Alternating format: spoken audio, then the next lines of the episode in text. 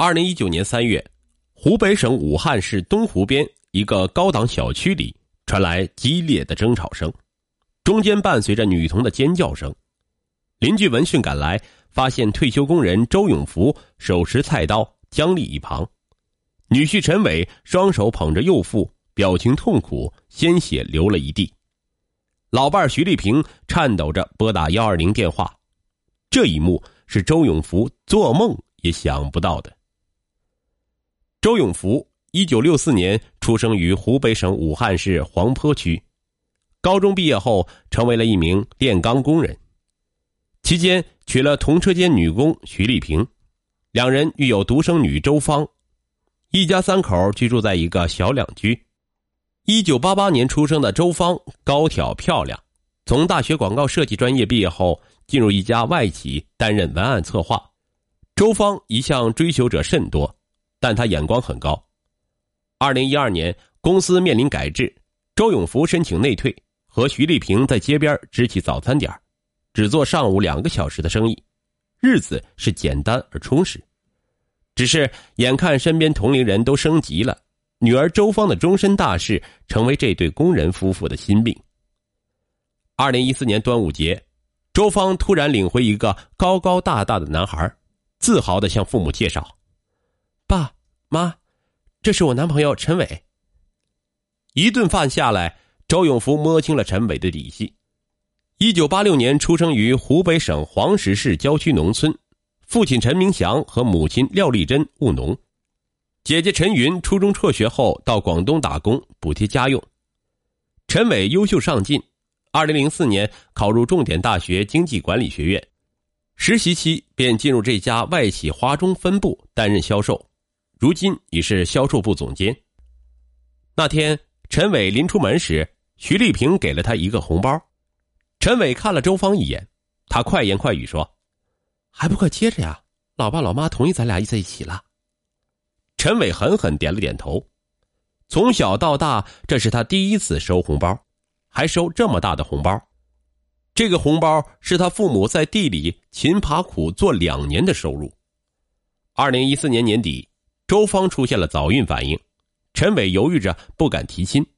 原来这些年来，为了供陈伟念书，家里一直处于赤贫阶段。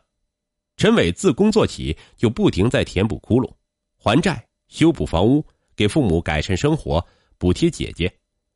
刨去自己在大城市的生活交际成本，他根本没存下钱。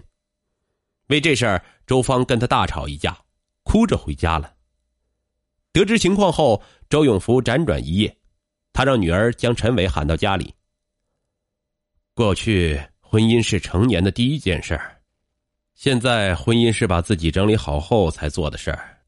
我们只有芳芳一个姑娘，如果她认可你，我们全家人都认可你。二零一五年一月一日，两人领了结婚证。陈伟请老丈人吃海底捞，周永福捞起一块鲜红的鸭血。生活呀，就像这火锅，热气腾腾的才会长久。你们好好的，以后我的房子和退休金都是你们的。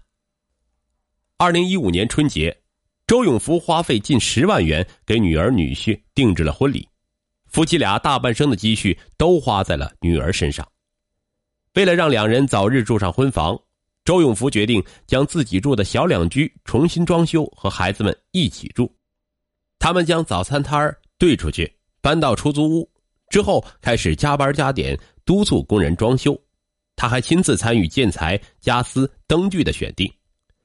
为了赶进度，周永福每天骑上电动车，不顾严寒，载着老伴满城跑材料。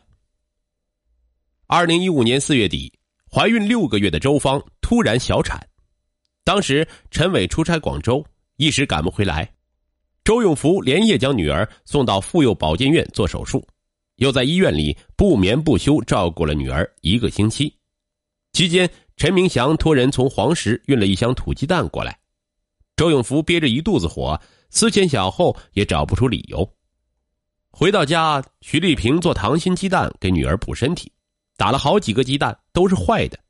周永福打电话说明情况，陈明祥语气也很硬：“怀娃娃。”就应该老实在家待着，过年不回老家，跑到什么欧洲去玩？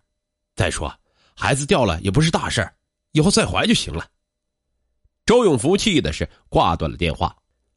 周芳将这件事儿告诉在广州出差的陈伟，本想他主持公道，可没曾想他竟将自己数落了一通。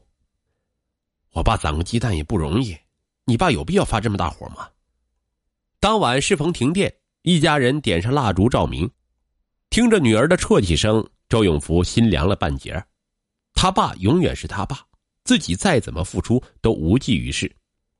周永福这才知道，维系这份没有脐带连接的亲情关系，并非只有付出就可以的。渐渐的，周永福发现女儿和陈伟、陈伟的家人一开始就是两个世界的人。二零一五年八月，一家四口搬进新房，周芳小产后在家休息，没有收入。周永福的退休金用来买菜家用，徐丽萍的退休金用来负责日常人情往来。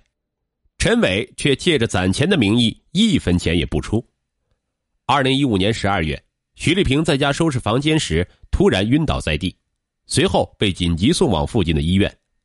醒来后，医生告知他们，心脏病发作，需要立即筹集手术费做支架手术。一家人慌忙着筹钱，陈伟是东拼西凑才拿出两万元。周芳指责他，陈伟却振振有词：“妈妈有单位。”病了以后可以报销，根本不需要我出钱。再说，我的钱存放到银行理财了，这取出来利息都会减少。这以后，周永福经常听到小夫妻关着房门、压低嗓门吵架。女儿一改往日的活泼开朗，脸上的笑容越来越少。然而，忍耐并没有换来风平浪静。二零一六年年初，周芳再度怀孕。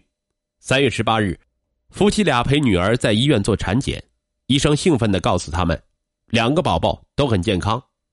陈伟得知后也异常兴奋。周永福看着女婿女儿其乐融融的样子，决定将此前的事儿一笔勾销。他相信，他虽说对陈伟没有生养之恩，但应该有着一份情谊。二零一六年九月，周芳提前一个月发作，诞下双胞胎女儿大果和小果。因为孩子早产一个月需要进保温箱，陈伟二话不说就签字同意，还花高价钱请了一个月嫂来照顾妻女。看着陈伟在产房忙前忙后端屎端尿，周芳也原谅了他此前种种的不是，决定为了孩子重修于好。九月底，孩子出院，周永福将一双外孙女接回家，老两口将自己住的房间收拾干净，置办了两张婴儿床。他们则在客厅里打地铺。孩子早产，胃太小，需要多次喂食。周永福夫妇年过五旬，体力大不如前。月子里，陈明祥夫妇到武汉帮忙带孩子，但是矛盾很快出现了。夫妇俩烧惯了柴火灶，觉得天然气烧得慢，不愿做饭。住惯了农村的大房子，对八十平方米的小两居住八口人指指点点。刚开始，陈伟会制止父母的唠叨，久而久之，他也不作声，甚至干脆延迟下班。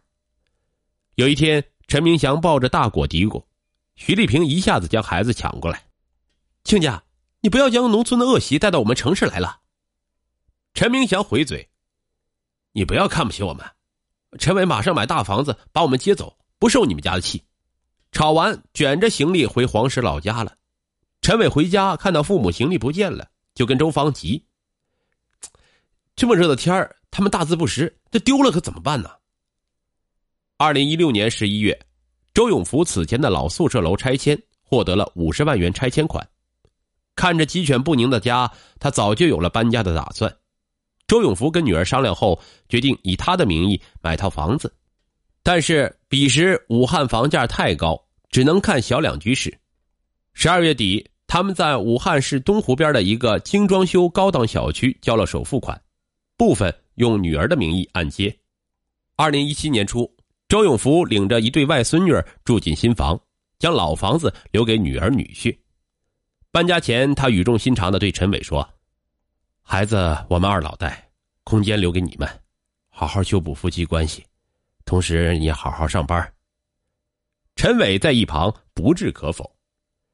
其实，经过种种，周永福早就想着让小夫妻单独过日子，体会柴米油盐的不易。然而，他的良苦用心再次打了水漂。